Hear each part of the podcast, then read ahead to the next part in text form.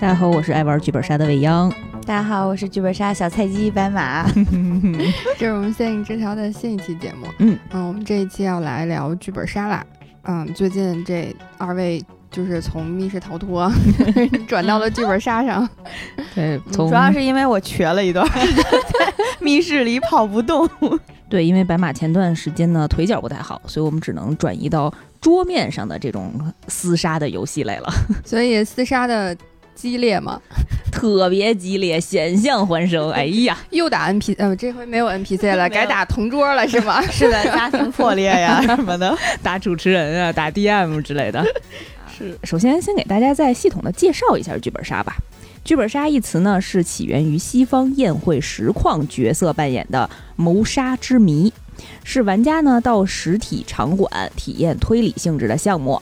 啊，剧本杀的规则比较简单啊，就是玩玩家呢先选择人物，阅读人物对应的剧本，收集线索，找出活动里隐藏的真凶。哎，就是这么一个游戏环节。居然还有这么长久的渊源吗？其实我也不清楚剧本杀这个词是从什么年代传下来的，就是，但是我是觉着从一八年开始就特别火这个概念。当时一九年的时候，在业内公认是中国剧本杀的元年，全国的剧本杀店面啊，实体店面啊，已经突破了一万两千家。到二一年的时候呢，呃，国内剧本杀的门店已经超过四万五千家了。嗯哦，这里面就有我们姐妹电台野人家的这个锦色剧本杀 馆，也人把那个广告费现在结一下结一。下啊，结一下啊。对，其实剧本杀算是一种桌游的迭代吧。我觉得以前大家喜欢玩桌游的这帮人，然后现在因为剧本杀这个流行的趋势，都转移到玩剧本了。我觉得它不仅仅是一个桌面游戏，更是一个集知识属性、心理博弈还有强社交的一种娱乐项目。嗯，基本上我们去都是。呃，除了演本儿、看本儿，还有就是互相撕逼，是一个非常能够拉近人际关系的一个游乐项目呢。你 是跟同事一起去玩吗？跟同事也玩过，但是挑的都是关系比较好的同事，对，打起来也不迫害感情的。呃，或者就是嗯，希望经过此役以后就再也别见的那种同事，也可以大家凑一局。所以听上去就特别像升级版的，就是狼人杀那种，是不是？就天黑请闭眼的那种。呃，其实这种博弈的性质有点像，但是我觉得剧本杀好玩的点是在于它有背后的很多故事情节，然后能让你带入到这个故事内容里面去。就是演的时候更投入，像未央这样的戏精就非常喜欢。嗯，对我比较喜欢玩剧本杀的原因可能有三点吧，一个呢就是刚才白马说的，就是你能带入自己，你能演，嗯，你能边看故事边找一个机会去演这个故事里的角就是色，自导自演是吗？倒不自编是自己加戏，主要是。倒不是我导和我编的，但是我可以演，对我还可以加加给自己加戏。然后第二个感受就是可以动脑子，平时工作看来不累呀。不饱和，说出来虽然有点丢人啊，但是就是它是我觉得我能够控制住的，在我不会。和会一点儿，但是又能动脑子，还挺有意思的这个区间里面的一种游戏。这事儿太复杂了，玩个游戏而已。姐夫玩的那类游戏都太高端了，我都玩不会啊，特别考验智商或者特别考验操作能力的就不太适合我啊。然后还有一个原因呢，就是他能跟人谈话，还是因为工工作不饱和我觉得真的播客录的生也，生活里是不让说话了吗？我要是听众这会儿就来催更了。就是作为一个弹之巨人，你可以在这个机会里，然后跟你的队友或者对手跳出自我意识的谈话。唠嗑巨人真的，老可嗯，白马喜欢玩的原因是什么呢？我有一个心理变化，其实是就是最开始好像我接触剧本杀是从那种线上的剧本杀开始的，嗯呃，就是我不知道有多少朋友玩过啊，就是有一个公众号，呃，你们进去之后呢，每人认领一个角色，你们就在手机上读自己的剧本儿，然后看自己的时间线就得了。就是那种呢，最开始玩了几个也觉得还挺有意思，这里面也有写的很好的，但时间长了你就会发现还是有套路，因为它没有那么大的展开空间，所以，呃。最后会变成的一个情况就是，反正有个人死了，反正你们这几个人都肯定都得有动机，都或多或少的跟他有仇，然后你们这几个人肯定都动手了，就是大部分人对这个人都是捅而未死，有那么一个把他给捅死了的人，就你们就最后是要根据你们的时间线，然后呢算最后他到底是哪一下把他给捅捅死了，就是玩到最后你都会觉得是一具尸体在你们所有人手里击鼓传花的那种感觉。就鼓一停就是你了。对，就会觉得稍微有一点，还是有点套路，就恨不得像我们的好朋友唐伊莎小姐上来就说：“行了，你肯定有动机，你说你们俩有什么过节吧？”就直接就就这样了，就是还是会带让大家觉得有点皮。嗯嗯，刚才提到了，其实剧本杀也分线上和线下两种玩法啊。线上一般就是用公众号啊、APP 呀、然后提供的一些免费剧本或者呃收费的剧本，但是也不会很贵，一个本儿啊二三十到五十块钱，差不多这个范围。然后玩家呢，就如果是亲朋好友的话，一般就组建一个微信群，然后大家拉起一个语音，真的像开会一样，然后开一晚上。曾经有一次，他们玩到了晚上一点多，我都已经躺在床上都睡晕厥过去了，然后醒来了以后，哎呀，哎，爸妈，卓尼还在那儿聊呢。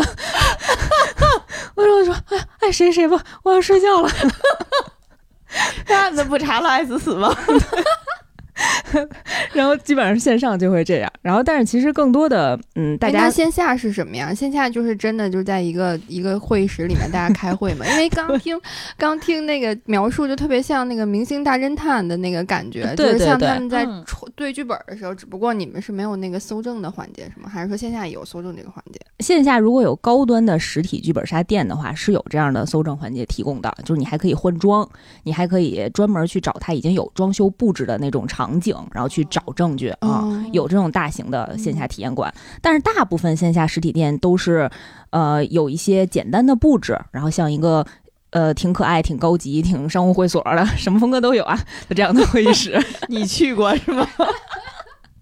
然后玩家大家同共处一室，然后通过这种语言、表情、谈吐和肢体动作啊表演故事剧本里的相应的细节啊，嗯。然后最后推测出来，或者是推测出来凶手是谁，或者或者是还原这个剧本真实的一个故事剧情。啊，嗯嗯大概会有很多种类型。嗯，你们可是真爱开会呀、我一点儿都不能理解，酸奶是完全不不爱参加这个这类活动，对吧不？喜欢，就真的不能理解。就是平时开会够多的了，就大家一个周末的时间，你就花四五个小时，然后在一个会议室里头，但是你想想，你如果是跟你同事啊、跟你老板一块儿去玩剧本杀，在那个开会上，你就可以辱骂你的老板，欺负你的同事，你也可以捅死你老板，是不是很开心？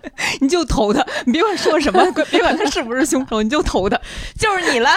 所以对，就是我们之前公司就确实还就是组织去玩剧本杀来着的。嗯然后我的同事就是跟我同组的那个同事就说：“有病吧？谁跟同事玩剧本杀呀第二天别上班了，是吧？？”对对对，说一着急把话全说出来了。然后我们俩就双双逃掉了。让你上次甩锅给我，我这次组团投你。啊、像刚才酸奶其实提到了，就是嗯，跟线上相比的话，线下剧本杀的形式还是比较多的。我之前在线上看见过有那种两天一夜的沉浸式剧本杀。就是他会在一个旅游度假山庄里，大概一千多平这，剧情我在《风声》里看见过呀。然后呃，玩家大概可以在十多个独立的房间里进行搜证，然后沉浸游戏的时间超过二十小二十四小时，你就可以在那里头还能住一晚上啊。这这还能住啊？这睡得着吗？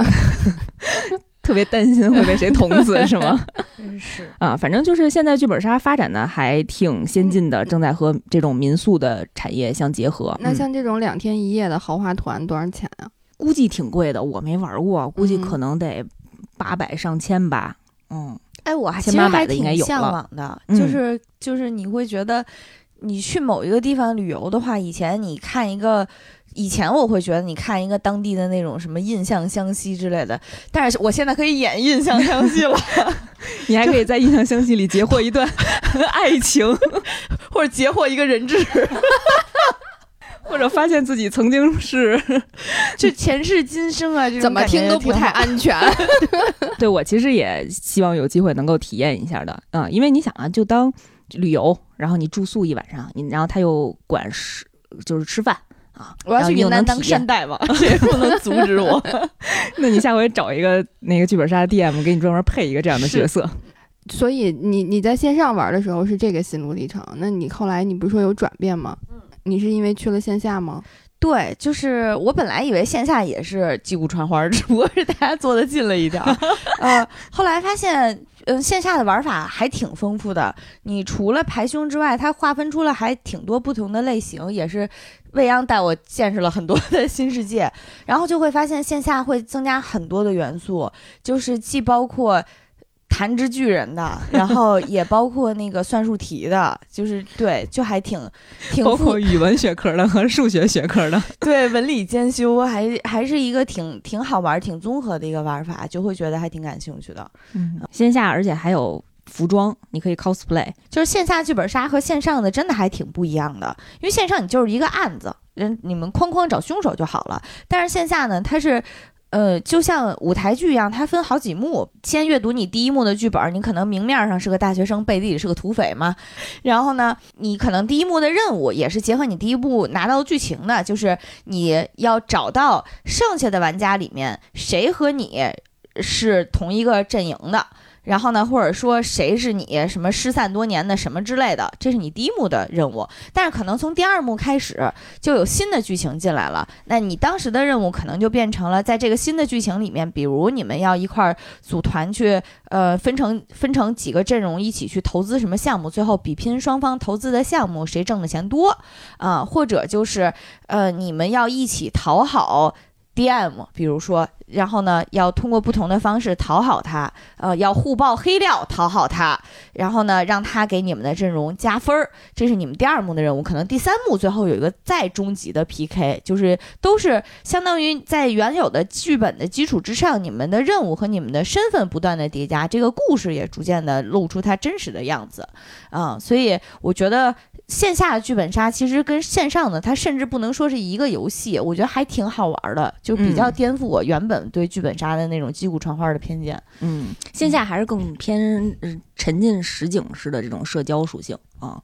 嗯，面对面玩儿，除了这种游戏机制的不一样，那你比线上其实能更多的看见对方的一些神态啊，嗯一些微表情，嗯对方也更难说谎了啊，然后也其实藏的东西也可以更多。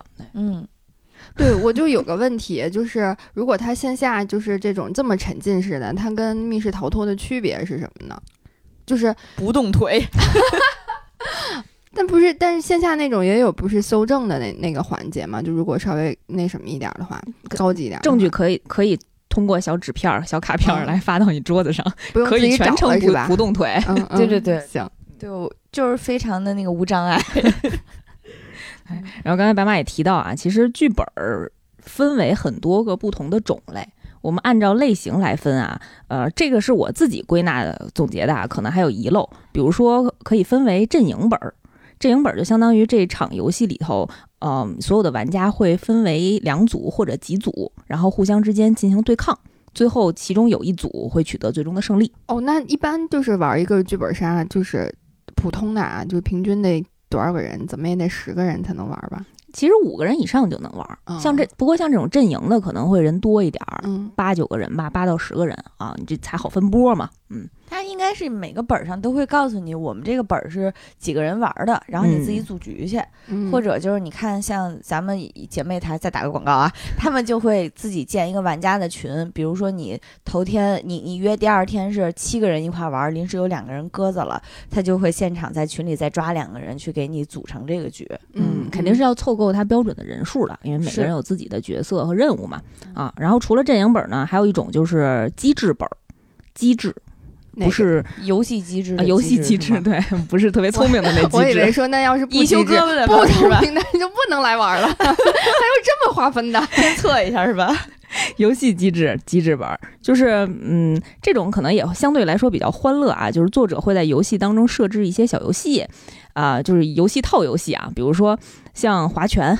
或者是扔骰子，或者猜谜啊，就让你体验一些，嗯，结合上一些小型桌游的那种体验感受吧。嗯再有一种是，其实叫情感本儿，就是一开始我不太三二一哭 是这个剧本对不对？对，就是一般他就会有特别感人肺腑的人间真爱啊，就人和人之间的感情，他会描述的会很多，然后你会通过他的故事，哎呀，看到人类背后的创伤啊，这个关系的一些走向啊，然后这个人背后经历的这些磨难啊，然后你就会哭哭。我一般会管这个本儿叫哭哭本儿。那他会给你们有台词什么的吗？会会，你们就现场要演出来、要念出来的那种是吗？有的本儿会，它会有那种小剧场，然后呢，相当于 DM 给你念旁白，但是他 Q 到，比如说魏泱泱凶恶的对酸奶说，然后魏泱泱就应该去念他的台词了。你怎么来了？我这个地方是你能来的吗？我交钱了。对，就是这样，就是这样。就会让大家更快的融入这个角色啊，所以 DM 就是主持人是吧？对，嗯啊，呃，他相当于是带所有的玩家去走剧情，然后他会按照玩家的这个思路和进度，然后去推动剧情的发展啊，然后帮你扶一扶车啊。就有的时候你想歪了或者想偏了，离你个故事的原始的路线有点远啊，他就会带回来一句说：“哎，你这块儿。”应该怎么着啊？帮你扶一下车，这叫嗯。然后除了情感本呢，比较普遍呢还有一个叫恐怖本，就是故事剧情里面有一些吓人的元素啊，配合上现场的一些灯光音效的演绎啊，有些 NPC 的演绎啊，给你营造出这种恐怖的气氛。还有一种呢叫还原本，它的目的呢不是为了找到凶手，而是还原出故事本身的真相。我。归纳的最后一种呢，叫硬核推理本，其实就是难相对来说难度系数比较高，就是三年模拟，五年高考。错了，爱爱几年几年不不想听不想听，就是做比较偏做题类型的，然后里面有好多嗯摩斯密电码啊之类的这种题目啊，最后你推测出来谁是凶手。对，还有一些小众题材的类型，在这儿就不多赘述了。嗯，我觉得这几种类型中间是不是也有？也有重叠呀，啊，对，它可能一个本儿里面，它既是又恐怖又感人又硬核，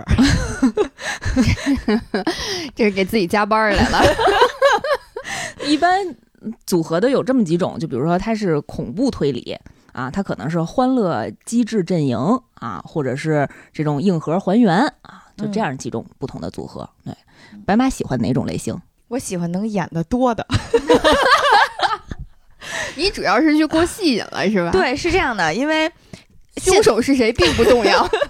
对，因为但凡涉及到凶手的，我其实都很不太擅长吧，就是我真的不太擅长。我是属于那种，嗯，如果我抽到凶手，我就特别卦象，就是哎呀，整个人浑身冒冷汗，就是那种感觉。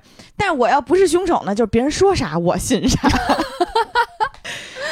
对，所以我就玩这种，我就觉得非常的崩溃，就是属于那种，呃，如果我是我曾经拿过一次凶手来，然后我就觉得我我大概你是不是当时立刻就想自首？就真我真的很想自首，我错了，就我编编借口编了半个小时没编出来，后来就发现我们有一个朋友他玩的很好，其实凯凯当时是，嗯，凯凯就说他别人问到他这个线索你怎么解释的时候，凯凯说这我不能告诉你。下一轮，下一轮，我再给大家讲一下这个背后的原因是什么。然后当时觉得，哇，他怎么能这么自信？对，有的时候他们这种勾结玩家还会说，我不想现在说，因为我觉得凶手听见我说这话的话，会隐藏自己的线索。我的天！但其实他本人是凶手。对，而且他本人内心其实是，你再给我一会儿，我就编出来了。但是只有我一个人是在拿着凶手的时候心虚的一匹，我觉得非常菜。还有很多技巧啊，比如说你如果是凶手，你还会呃故意拖延时间，还说哎等会儿我找一下啊，哎我这剧本里就是这么说的，我没怎么怎么着啊。其实那时候内心都是在编，这明明这个本写着你捅了他，然后摸了一下他的呼吸已经没有了，脑内飞速运转，我这怎么绕过去啊？内心崩溃。哦，我突就说到这儿，我就想起来，就是之前我们也是，就是去剧本杀之前，我还我还找那个未央，就是临时抱了个佛脚，未央跟我说，你真是当开会和考试去的，不是完全没完全没去过。然后那个未央跟我说，你就说我不知道，这我不能说。还有一什么来着的？我是新手啊，我不太会啊，你们别介意。他说你就用这三句话就可以了。你天的实用的技巧增加了，你就进门进门以后，先在脑门上贴一实习。新手实习。那个，其实我差不多，我也不太喜欢当凶手，但是我跟白马玩的局，一千个本里头，我有九百个都是凶手。到后来，他们就说实在推不下去，大家困了，你盲盲投为央，百分之八十都能中。就是只要我我我我能说我不太喜欢的本儿啊，你说啊，我不太喜欢算数多的。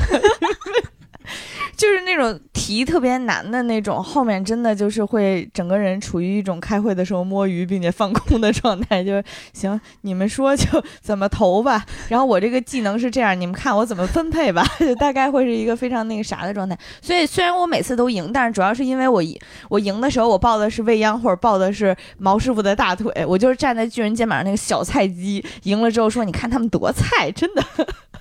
所以一般玩这种阵营本的时候，我跟毛师傅特别希望对方跟自己是一波的，所以先要找对方先私聊一下，你有什么诉求？你的目标是什么？我要什么？然后带上我就好了。毛师傅一般都会用真爱卡，然后要把白马挂在身边，即使不在一个阵营里。是因为我打出了一张恐吓卡。对，然后说到这儿呢，其实我更喜欢玩那种推理还原本儿，就是把自己当成一个侦探的角色啊。最次最次，如果自己是凶手的话，也尽量能够掩藏一下自己啊。我不太擅长玩那种欢乐机制阵营的本儿，因为我们这种玩家呢，其实我跟白马有点像，就是明明着玩，就是我有什么，你有什么，咱俩看看换能不能，就我们唠嗑巨人的本能嘛。对，就是特别实在，特别真诚。我们的出发点，谈话的出发点就是建立信任，建立关系，透明化信息。但是其他的玩家基本上就是都会隐藏着自己的真实任务，然后把我们的钱呀、宝藏啊、都良心啊都骗走了，感情、感情、真爱都骗走了，然后最后就会很失望，我们就会很生气。是的，后面讲这段。心酸史太心酸了，所以我更喜欢玩推理还原的这种剧本啊，比较能动脑子。我喜欢在家睡觉，睡觉本是吧？这个角色 最大的嗜好是睡觉，养生本。然后我们身边的这些朋友，其实跟我们一起玩剧本杀的时候，你会发现他们身上不同的一面，特别有意思。嗯，就是比如说院长金花，他每次玩的时候都不按剧本出牌，剧本写什么他不按剧情演，他就非要自己写一个剧本。真的是，就是我们有一次跟他玩了一个历史题材的本儿。嗯。因为这个题材可能他本身也比较擅长，然后他就说的头头是道，然后给我们说的云里雾里，然后最后复盘的时候，当然最后那把他确实赢了。复盘的时候，他说那些剧本上都没写，这都是他原创的。那那个 DM 不管吗？线上吧，我们玩的那些，我们是线下一起玩的一个线上本儿，就是大家用自己的手机上看，所以没有一个 DM 带。我觉得如果有 DM 的话，他肯定会笑死。DM，DM 说你来当 DM，你来，这个应该是作者给他钱。嗯，然后如果是作为一个对自自己来说不不擅长的题材，他可能他就会瞎说。比如有一次他扮演了一个精神病患者，他不知道自己干了什么，然后他我们问他什么问题，他都说我不知道啊，我没有这段记忆，哎，我怎么就晕了？然后就你也不知道他是真的演的，还是他剧情就是这样。所以最后我们如果带他玩剧本杀的时候，就希望让他演尸体。是我跟你说，就算让他演尸体，有一次他演尸体会说话，诈尸。有一次我们演了一个古装本，然后他演那个被毒死的皇帝，然后他会经常坐起来说：“你们这帮子 孙，孽障，还我大好河山！” 哎，没想到院长也这么有戏，特别有戏，棺材本都压不住的那种。这就是院长每次玩剧本时候的效果啊。然后还有每次跟我们波哥梁波老师玩的时候，梁波老师也特别逗。梁波老师作为一个玩家。他一人是二角，就他要饰演 DM 的角色。就是 DM 刚一说话，就是刚要扶车啊，说：“哎，这咱们应该忘掉？你等会儿，你别说话，我给大家盘一下啊。然后你怎么怎么着，你怎么怎么着？哎，看似你怎么着，其实你怎么着？哇，一顿操作猛如虎。DM 说：哎呀，大家这个思考方向可能有点不对，我拉一下。对我们还有一次遇到过比较那个就是残暴一点 DM，然后就是两波哥正在宏图大业的时候，对。DM 说不是这样，非常冷漠。对，我觉得有些听众老问我你是不是不喜欢波哥，我一定要告诉大家，我可太喜欢波哥了。波哥在的那个场合就非常的欢乐，就是他在玩剧本杀的时候真的非常有底气，虽然你不知道他的底气从何而来，但是真的非常有底气。推理就推理，但是他能在讲自己推理的时候讲出一种那种推出邪魅狂狷。推出一盘大棋，推出天下我有，就是推出这种气势。然后最常说的一句话就是“谜底就在谜面上啊我知道了，我已经清楚了，我已经看破这个局势了。”对就是我跟他玩剧本杀，就有一种我跟他在玩哈利波特的那种感觉。就有一回我们俩在舞会上相遇了，他穿着哈利波特那个时候的限定的一个礼服，小西服，黑色，特帅。然后呢，像波哥本人一样啊，对，像波哥本人一样帅。然后走到舞会现场，正好当时缺人跳舞，我就抓着他跟我跳，潇潇洒的开场，我跳了三十万分，他跳了三万分，然后跳完之后他就潇洒的离场，就是和他玩剧本杀气势一样。不管我每次推的有多离谱，被 DM 打脸的有多快，但我下一回合我还是可以，大家听我讲啊，气势如虹。气势如虹。哎呀 就我每次跟波哥玩剧本杀的时候，我都觉得我在听他的节目《野史下酒》，就他能把一个就是全都是那个艺妓的角色，也能说出来古今中外的历史。你们和他一起哎一起玩剧本杀，主要就是为了看他演戏的，是不是？太好笑了，太好笑了。看大家演戏，嗯，所以想强调一下，我真是太喜欢波哥了，希望波哥多和我们玩。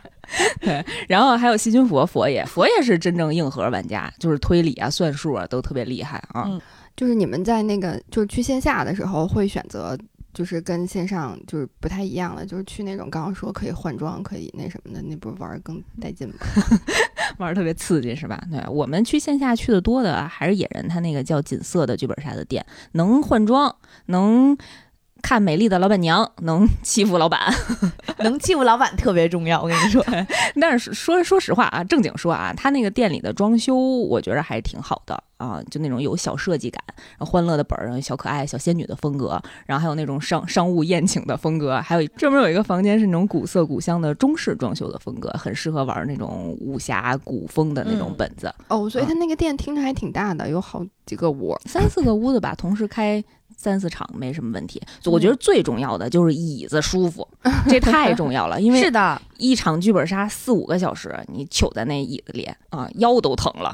真的。我刚才对于剧本杀最大的感觉就是希望能尽快、尽快，我展望它以后能进化出动作戏来，这样就是你稍微动一动比较健康，坐一下午浑身疼。嗯、是，就是可以站起来进行一些私聊啊，然后或者是跟 DM 进行一些互动啊，换一些道具啊，都可以随便走一走。对，哦，那所以其实一般来讲，一个线下的那个剧本杀的店，它也就可能配着这个屋子，可能也就四五个剧本，是吧？还是说嗯差不多吧？太多了，你同一时间开那么多场，你还得找 DM 去带本儿啊，挺牵扯精力的。嗯，我觉得他们本儿好像挺多的，有一个屋全是本儿，但是就是嗯他每天确实排不开那么多。哦，对，嗯我的意思就是说他他一个店里面，就是因为不像那个密室逃脱，它有那么大的投资，它可能一个店一个地方就可能只有一两个，哦嗯，但是像剧本杀，它可能就有好多不同的本儿，然后不同的剧本儿，然后它可能就是每一个屋子里面可能可以适合放好几个本儿，它可以排开了，比如说这周一三五演这个，二四六演那个那种。它其实是一家店储备个得有个大几十个本儿吧，嗯啊，然后你想玩的话，你可以让老板给你推荐，嗯或者你有特别喜欢的本儿，然后提前预约，他可以给你找对应的 DM 提前去哦，他们 DM 也属于那种接零活儿的是吧？接私活儿的那种，接散活的。好的 DM 可能不同的店都会抢着用啊，应该嗯不是绑定的。嗯嗯，行，野人可以把广告费给我们打一下了。是的，是的，不然我们就去欺负店主了。说到不同的本儿啊，然后下面我就想聊聊我玩过的几个印象特别深刻的本子，嗯，真的给我带来了很大的冲击、很大的感慨，嗯，很大的创伤。当时我跟白马玩过一个精神分裂的本子、嗯啊，我是那个分裂出来的老大啊，我是那个分裂出来的老三，嗯，反正也有波哥，然后也有那个呃佛爷，还有老袁他们。对我当时那个角色就是有一种一带六的感觉，一共分裂出来六个就是人物是吗？反正确实是分裂出来好多人格。你别看我们都是一个人，但是互相打的也挺厉害的，都是那种你这周几开的药，周几你怎么给扔了呀？就是这种。对嗯，然后在这个过程当中，你就去推测到底是哪一天的谁做了什么事儿啊？嗯反正我觉着，呃，有点恐怖元素，但是推能是有点恐怖元素嘛？最后他把灯一拉，开始演戏的时候，我都挂你身上了，你是不是忘了？我真忘了，因为我觉得这本儿其实不恐怖，但是 我查了一下，它的类型是属于恐怖本儿。你看，这就是看看法还是不一样。这有一个坦和一个奶的是的，不同的观点。那你觉得恐怖点在于什么呢？我觉得剧本儿这种东西，它不同于密室逃脱，它有人有 NPC 女女鬼演，它能飘过来，它能有灯光的那种灯光电的效果，它就是一个本儿啊。对于我们这种毒奶来讲，都是自己吓自己啊，就是因为。能讲吗？就是那个本儿，它其实有一段情节，比如说哈，你们都被拘禁起来了，然后呢，而且看着你的人是一个大杀手，DM 在这个本儿里，DM 不就是会一边演一边给我们带车嘛？所以那个 DM 演的又很好。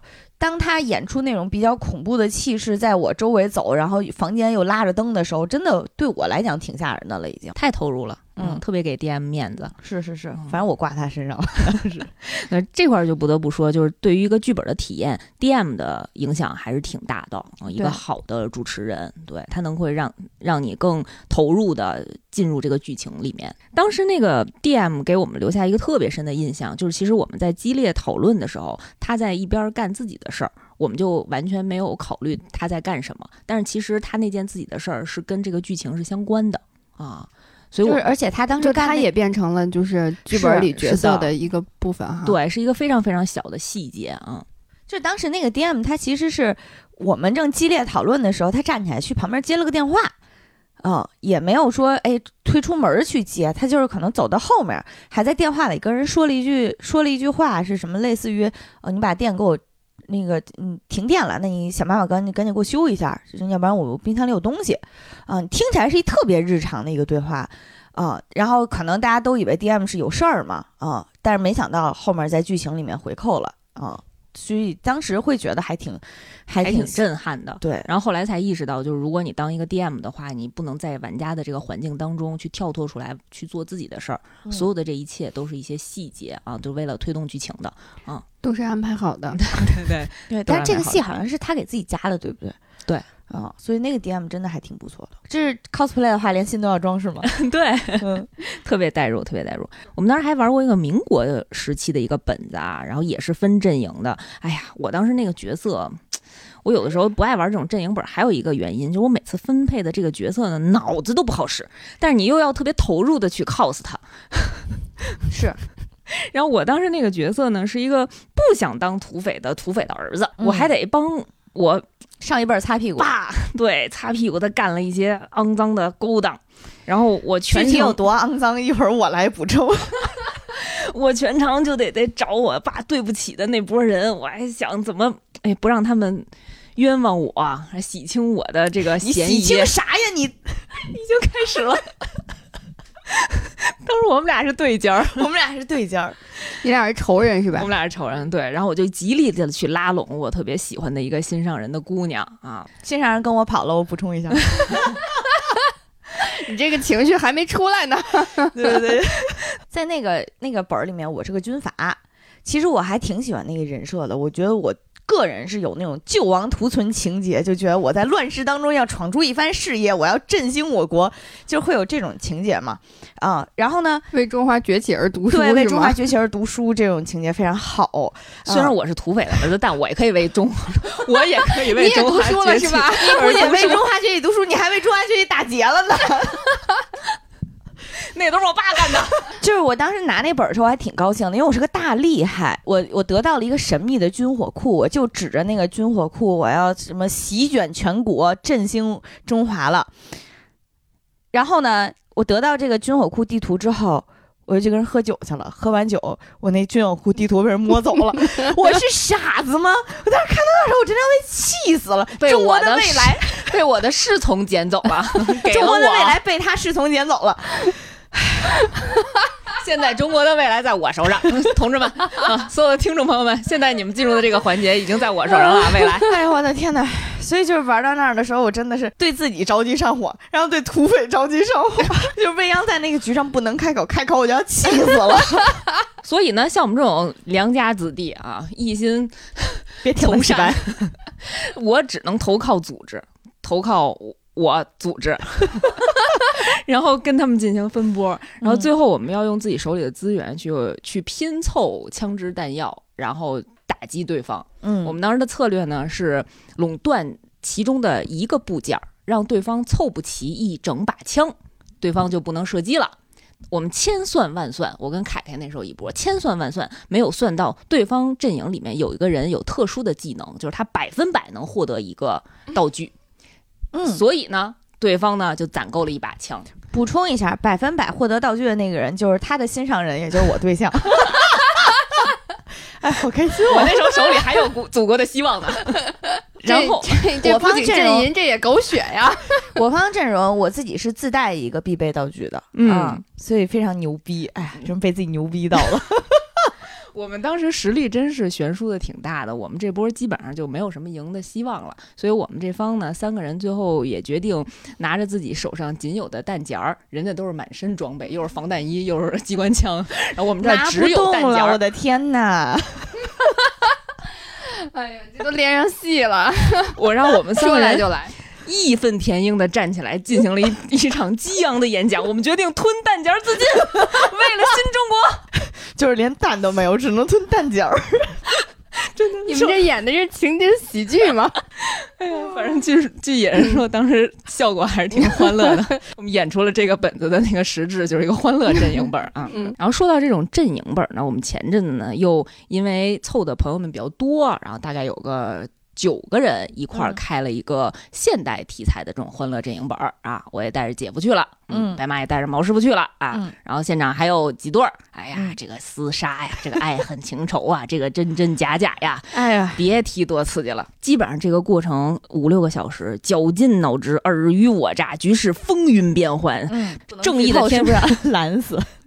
正义的天平时时倾斜，我中间都生气了，因为对方阵营有人有技能，就是把我手上的钱全都拿走，所以我当时以为我已经坐稳手上现金第一的这把交椅了，但是没想到对方咦发动了一个技能，然后把我手上的钱基本上百分之九十五都拿走了。哦，对，补充一下，就是剧本杀现在的一些流派，就是每个人都会有自己的不一样的技能。然后你可以选择什么时候发动以及对谁发动。其实这个这个点我还挺喜欢的，就是会有一种打游，就是特别打游戏的感觉。嗯嗯。然后那一把我就是我有一个特别牛逼的技能，但是我最开始我不太会用，导致我第一把攒了我我我应该也是全场第一或者第二的钱，然后第一把就被人偷光了。他的游戏设计，每个人的技能他会故意安排的比较制衡。就是你可能在某一时间段是占优势的，但是很可能一下子就被人反杀。然后我当时被反杀的时候是第二回合，但是我们这个游戏呢一共有三个回合，我当时就想我一定要在第三回合反超，我就自己的心里在算。当时那一把我记着印象，总之就是需要，嗯，你可以理解成两个阵营就是拼最后谁钱多，你可以就是大概是这么一个逻辑哈，嗯，然后呢在。一通你抢我，我抢你，你偷我，我偷你，你军富卡我，我均均贫卡你之后，最后是他们那边拿了最多的钱啊！本来以为是你要赢了，对不对？对，本来以为是这样，然后结结果呢，明面上看似你是分成两波，然后。都有一个大的任务主线，但是其实呢，各自还有自己的支线任务和自己个人的任务。当时姐夫其实就有自己个人任务，但是他提前没有告诉我，顶住了我全程六个小时的糖衣炮弹。我几乎每隔十分钟就问他一句：“哎，你技能是什么呀？你最后的任务是什么呀？”然后姐夫都会心如止水的说：“我跟你的任务不冲突，我现在跟你还是一波的。”我到冲突的地方才会告诉你。哎呦，然后我中途因为跟对方那个阵营打得太过激烈，就忘了姐夫这事儿了。嗯，然后就最后以为我们基本上就可以反杀超过的时候，姐夫反水了。嗯，最终这一轮就是姐夫一个人赢了，剩下的八个人全输了。就我们其他的人的任务都是为了抢钱，拿到更多的钱。就是你可以拿到更多钱去分给别人，也可以拿到更多的钱你自己独吞。但是姐夫那个人的任务是。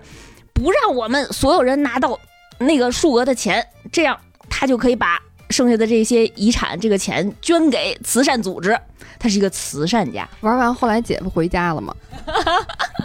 回家了，回家了。姐夫说：“你你看，我也没骗你啊。”准确的说是姐夫带着未央，带着一颗千疮百孔的心回家了，带着未央千疮百孔的心，带着自己的胜利。对，虽然赢了游戏，但是输了我。但是我每次跟白马跟毛师傅玩这种欢乐阵营本的时候，都觉得特别特别有意思，特别可爱。就因为剧本杀里面的设定，如果你明面上是一对夫妻或者是一对恩爱的小情侣，他角色剧情设定里设定里绝对会出一些意想不到的情节，就要么就是第三者呀，要不然就是心中有别的初恋呀，别的白月光啊，朱砂痣啊。是是是是，有一把我的我我我。调整一下情绪，马上就要骂他了。不行 不行，必须要举一个具体的例子，就是毛师傅是我花两千块钱雇来的假男友，但即使是毛师傅的角色，好吧，这听着特别像真的。我我先补充一下，就是一般我们分本子的角色的时候，都会在先明面上分给他们俩一对夫妻或者一对情侣，对。但是实际呢，看我们俩打架，对。然后呢，他是我花钱雇来的假假男友。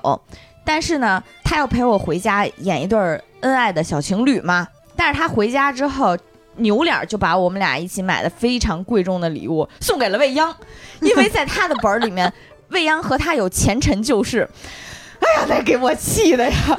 主要是 主要是在他眼皮底下给了我一直升飞机的 飞机票，气死我了，气死我了！我说你都你都不问我一下，这直升飞机我坐不坐吗？他他最开始还试图掩饰，因为他知道你肯定会做。对，哎，气死我了！于是白马又打出了那张恐吓卡，又打出了那张恐吓卡。然后最后他一个人坐直升飞机回，哎，最后他是他是带着我回去，带着你，带着你，强行带着我回去了。哎呀，所以所以白马回家是白马。带着开着直升飞机，哆哆嗦嗦的，带着哆哆嗦嗦的，带着毛师傅，对，哆哆嗦嗦的一颗心 回的家。我是带着姐夫和妖总。这个这种游戏现就是线下还挺多考验行动力的东西，比如说 DM 说我手里就这么多道具，然后呢，你们肯定不能所有人都能分到，你们就得就是就看谁手快，就看谁抢的狠嘛。然后像未央这种，即使挨着 DM 做，但是抢的不够狠。最后他回家，我坐着直升飞机回家，他和姐夫就只能坐着长途大巴回家站票。这种犹豫就败北，冲动就白给，挨着谁都不好使，挨着谁都不好使。但是你可以通过自己的演绎、自己的豪情壮志、你的发言，然后还笼络 DM，然后让他给你加分。对我虽然坐着长途大巴回去的，但是我靠要想富先修路的一段 慷慨激昂的演讲，我都震惊了。我真的都震惊了。本来那一把理论上应该是你们回去的越有牌面儿，就就能越挣分儿的。就你想我直升飞机嘛，你要坐个火箭回来那是最牛逼的。但是他坐直升，他坐长途大巴，然后站在那个 DM 面前，真的就跟《山海情》里面村干部演讲一样，喊我们要致富，我们要带领乡亲们一块儿。虽然我坐着长途大巴，但是您看这个路，这个路是我带来的。就给给你是我为我爷爷铺开的道路，对建设社会主义国家的道路。什么叫正分啊？你这不是就是谁找出凶手谁赢了？你瞅瞅，右手抢一块儿，哦，这不补上了吗？这种欢乐阵营本里面，它其实会有积分制，然后全凭 DM 开心啊。当然也有游戏的一些规则啊，就比如说像白马说的，就是你这个回家的一个场面，谁越阔气，谁有。有牌儿有面儿啊，给你加分的越多。但是如果你能够讲出一些精彩，讲出一些未来的话，呃，DM 也会适当的给你加分。对，未央演讲完之后，我们全场鼓掌来着。你说这 就是这个格局。还有一次，白马跟毛师傅玩了一个本子，呃，是一个情感本儿。直到这个本儿结束了，都复盘完毕了，白马一直还在纠结毛师傅的那个角色里面的真爱是不是自己。这件事情我一定要。到我的环节了吗？大概后面一个小时是我，是我吐槽啊，激情吐槽啊。是这样的，那是一个还原你们之间的关系的一个本儿。嗯，我们俩呢，并非私人恩怨啊，并不是因为我们俩现实生活中是情侣，所以我觉得他在游戏里一定要对我多好，并不是这样的。虽然我是个小心眼的人，但是玩游戏我很认真。嗯，我就是单纯从这个本儿来讲，我们俩在剧本里是。一对儿小夫妻啊，而且很写实的是一对儿社社交牛逼症和社恐的组合。他是那个社恐人，我呢是在他大学最自闭，然后心情最低落的时候，出现在他生命里的一道阳光。啊，这是本儿里写的啊，出现在他生命里的一道阳光。然后呢，我们俩那会儿夫妻感情也很好，我正在备孕，我应该那会儿已经不知道怀没怀上啊，反正就是正在备孕，啊、整体上是这么一个情况啦。结果呢，随着剧情的推进，发现，在大学的时候给了他巨大创伤的那个前女友，实际上是非常爱他的，对他特别好，什么各种使各种办法，就差割个肾给他了，就就就这么一个一个女女孩儿。但是他以前受巨大伤害，是因为他也以为这个女孩嫌贫爱富，跟别人跑了，啊，这是那个的背景。最后每个参与游戏的玩家呢，相当于都可以选择，呃，你可以复活一个生命当中对你最重要的人。你能想象修罗场的展开了，对不对？嗯而且那个那个那个方式真的挺残忍的，他是给了你那个五个人的名字的小纸条，然后呢，让你依次撕掉，你最后留下来的那个人是你可以复活的那个人。所以其实那个本儿很催泪，就是你每撕一个人都是一道特别艰难的一个抉择嘛。嗯、他面临的抉择，我本来想的是最后无非就是在我和他前女友之间撕嘛，我能理解。然后呢，我面临的抉择是他和我妹妹之间的一个一个抉择。我我坦白说，我是想复活我妹，我本来没想复活她，但是我没想到啊，因为是一轮一轮撕，大家都先撕掉自己第二个，再撕再一再最后那种，他不是说你一个人咔嚓把你这五个都撕了啊，所以我没想到的是，毛师傅咔嚓第二轮把我给撕了。没想到在第二轮就撕了。第二轮把我给撕了，我当时坐在他旁边儿，我在那儿内心说：“你给我粘上。你如果从监监控摄像头的角度看白马的时候，那会儿他可能真人已经撅过去了。哎呀，但是毛师傅给了理由，他”觉得是给了理由啊，对，说这会儿很会儿谁道理，但是你不听是吧？这这会儿谁拦我都要砍死他，我跟你讲，毛师傅都给你剪了。不 行不行。哎呀，首先啊，呃，他当时给的理由是这样的，他说，呃，你最后一定是抉择我和你妹妹之间，你你到底要留谁？我相信你那会儿抉择也会很痛苦。那我决定，我现在就把你撕了，这样到你那边的时候，你就不会痛苦了，你就不会对。然后那当时我急眼的点就是，我没抉择呀，我就是要留我妹啊，但是你怎么能现在就撕我呢？我跟你说，这种 这种理科生玩家啊，就是考在这种情感本儿里面，他还也会用特别理性的角度去考虑游戏的那个公平性。他当时其实还有一个呃更大局的理由，就是白马这个角色会会被别的人去拯救，所以在他的角度来看，他就会拯救另一个没有被人。无法被人拯救的人，嗯，对因为当时就是他的前女友是吗？对对，在那个本儿里呢，因为我和我妹妹的感情非常好，然后我妹妹就是前面几轮的选择，我妹妹手好像也挺狠的，第二轮就把她的那个呃很有可能会救的那个未婚夫给撕了，对，所以基本上能能推断出来，我妹妹应该是会救我的啊。他的角度就是，既然你可能会纠结，并且有人救你的话，那我先把你撕了，你就不至于再痛苦了。我听到这句的时候，我满脑子回应的都是那个台词：“你失去的是一条腿，他失去的可是爱情啊 对，就是这个感觉啊。然后呢，当然我也承认，确实他前女友那条线写的非常虐，就是属于那种我自己看完我都觉得我多余的那种，就是我自己绿的自己很很很恰当啊。明明但是三个人的电影。哎呀真的，然后呢？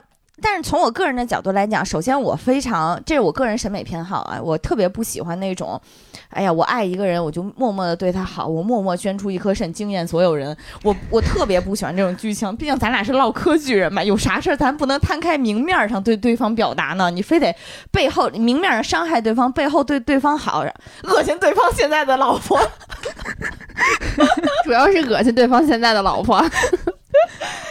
让我克制一下，不能这样，不能这样。然后回家，我们俩真的就一直在就这件事情进行，不能说吵架啦，就进行探讨，学术探讨，学术探讨。学术探讨。我没想到探讨的还挺深的，就是我发现我们俩在爱情方面的观点都不一样。完了，怎么怎么听着这么危险呢？摇摇欲坠了呀！就是因为当时后来我过于不服输。我就去。读了他的本儿，我给他做了阅读理解来着。我说：“你看这块写着，我是你的阳光，我是你的阳光，你你没阳光能活吗？我不是你真爱吗？”他就觉得，可是可是我前女友也是真爱啊。就是最开始最后探讨的，其实就变成了，我觉得真爱是个伪概念，爱是一种能力，就是爱应该是随着你爱的次数和爱对于爱进行的实践，就是你表达爱，你收获爱。这嗯的，就是不断的这些重复的过程当中，你应该这个能力是越来越强的。所以说，当他在受到前女友伤害、封闭自我之后，出现了这么一个角色，然后关爱他、保护他、给他一个家，然后让他学会怎么样对一个人好，规划两个人共同的生活。我会觉得，在这种情况下，第二个人对他来讲，应该是现时现刻更爱的一个人。就是这是我，因为这是我我对于恋爱的或者说亲密关系的一个一个哲学，珍惜当下眼前人嘛。对对对对。就是彼时彼刻已经不能影响到此时此刻了，有可能彼时彼刻你你肯定那个时候对他爱的程度会会很深，或者他给你的情情感悸动更深，但是在现时现刻，就是这个人和你的亲密关系当中，让你更加的健康，让你更加快乐，那就应该是这个人，这是我的逻辑。但是他的逻辑是我万万没想到，在爱情当中，他是那个感性的，我是那个理性的，就是他觉得真爱是一真爱是一种宗教，是。在万千人当中，神给你的一个启示，像像那种就是，呃，你看到了一个神迹，你就知道，OK，这就是那个宗教，我就要信他了。他是这个逻辑啊，所以他就觉得那个剧本里面那个前女友为他做了那么多，那个是神的，其实那是类似于那种神神迹一样的存在，让他相信，OK，这个就是真爱，啊。一个剧本杀引发的血案呢？对，但是我当我当时听完之后，我我会觉得这个剧本杀能让我们讨论到这么深，还是一个挺有挺有意思的一个事儿。嗯，嗯你们可是真爱开会呀！你看这个开会还是有意义的，回家还开，总结了这么多。对，但是毛师傅后来疯狂抢救了一波，说对，所以在现实生活当中，我觉得你就是我真爱，你就是神赋予他的那个。是的。这个告诉我们什么呢？告诉我们，就是真情侣玩剧本杀一定要小心谨慎一些。告诉我们，玩玩剧本杀不仅要不和同事玩，跟另一半也要谨慎一点。然后后来我就是我那个那个剧本给我印象很深的一点就是。也是最后在撕名字的时候的一点，就是因为未央等于玩过两场嘛，他第一场是作为玩家，第二场作为 DM。像上一场他们的逻辑就很很玩游戏的逻辑，就是我们应该呃最大化手里的名额，你几个人玩你就复活几个人，这样不是最好吗？就大家不要有重复的，这样能有更多的人复活。嗯。嗯，对，但是这把的时候，我们大家玩的都，我觉得是更投入或者更走心一点儿。就是我的逻辑是，就是对待爱有很多种看法，但是我的看法是说，你不能把宝压在别人身上。就是在现时现刻，对我最重要的人是我妹妹，那我不能因为可能看起来这个局面上有其他人要保她，我就可以放弃她，而是因为如果我足够爱她的话，我不可能让她冒任何风险。你有多少人投她，我都会跟着投她。这个是我玩这个游戏的逻辑，所以导致我们那把有一万个人投了我妹妹，就我们那把大家玩的都很投入，嗯，名额就非常的分配的不均，嗯，毛师傅就死了。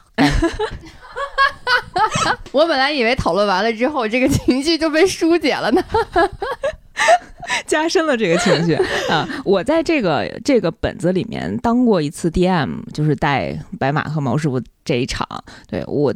给我的印象还挺深的，就是我觉得当 DM 真是一种特别奇妙的体验，有一种哎呀牵头开会，随时可以控制这个会议的局面的感觉啊。然后你因为你是站在上帝视角，就你所有的这些情景，然后线索细节你都了解，你就看见大家 这儿想歪了，那儿又偏了，他们打起来，但是又说的不对，有的时候还会觉得挺有意思的呢。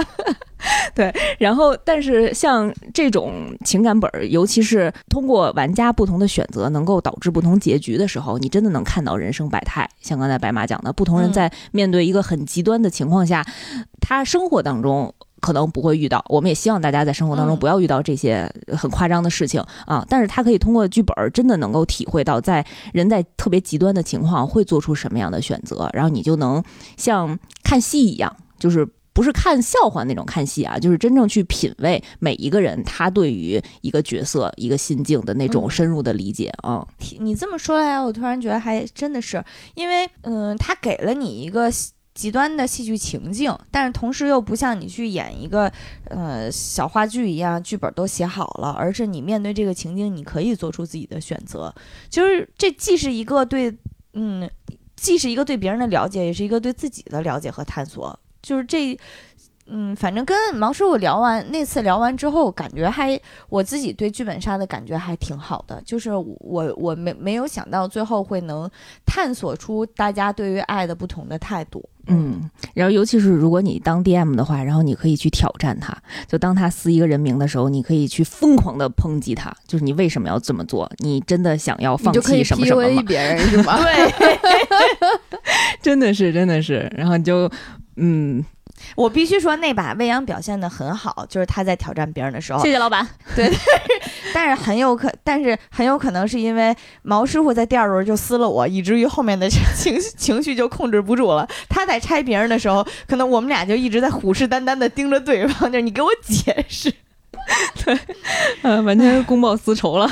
是，像刚才说的啊，其实，嗯，剧本杀发展的这么茁壮，现在也有一些不太好的声音，就是说，因为青少年更多的沉浸在这种剧本杀的形式里头，有一些剧本的内容可能更多的去，呃，宣扬恐怖、暴力、血腥等等这些元素，所以呢，现在有一些抵制。和封杀的声音，但是就像我们刚才说的，其实有很多很优良品质的剧本，你可以在玩整个体验的过程当中去体会不一样的人生，然后去体会主人公在一定的特定情况下去怎么做一些人生的一些选择。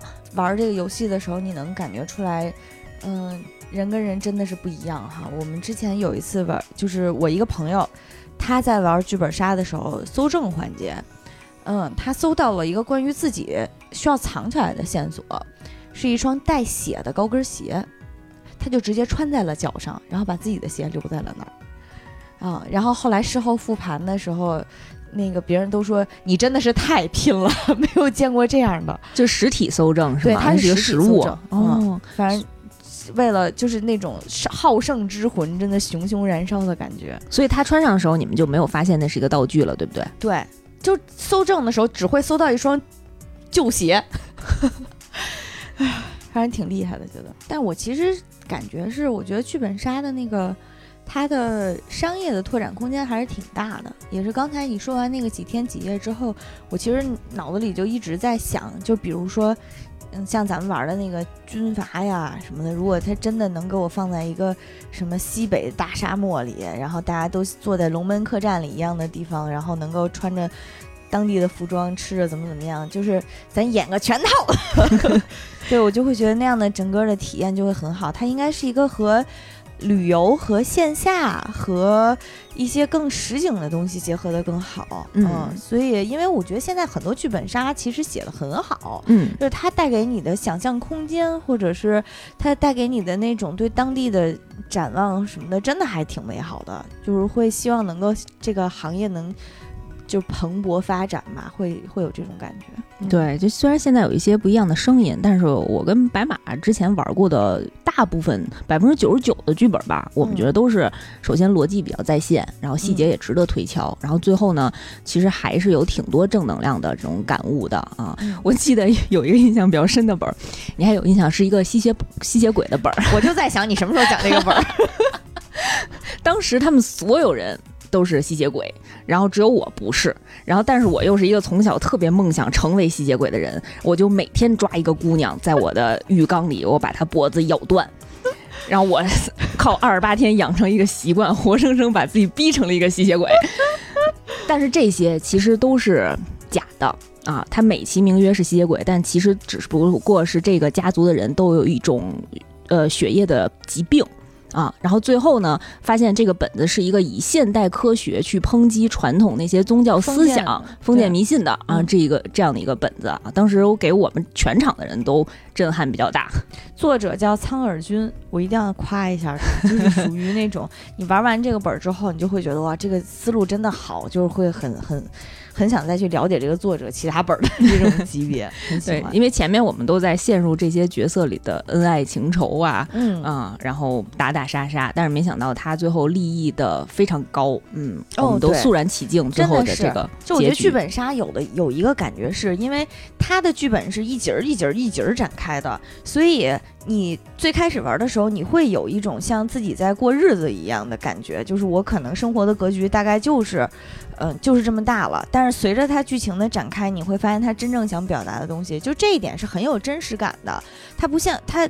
它像一个很好的文学作品一样，是带着你慢慢去探索，而不是说上来就给你交代一个世界观哈，我们是怎么怎么样的。它这个世界是让你去探索，我会觉得这一点很好。嗯，所以它的娱乐性、社交性和这种体验感都是，嗯，我比较欣赏和喜欢的。对，也希望大家如果呃在北京的朋友，或者是来北京玩的朋友，有机会也可以去野人的锦瑟剧本杀来去玩一玩啊，嗯有可能会赶上白马和毛师傅 开的馆有可能还会赶上未央带的 DM。对，嗯，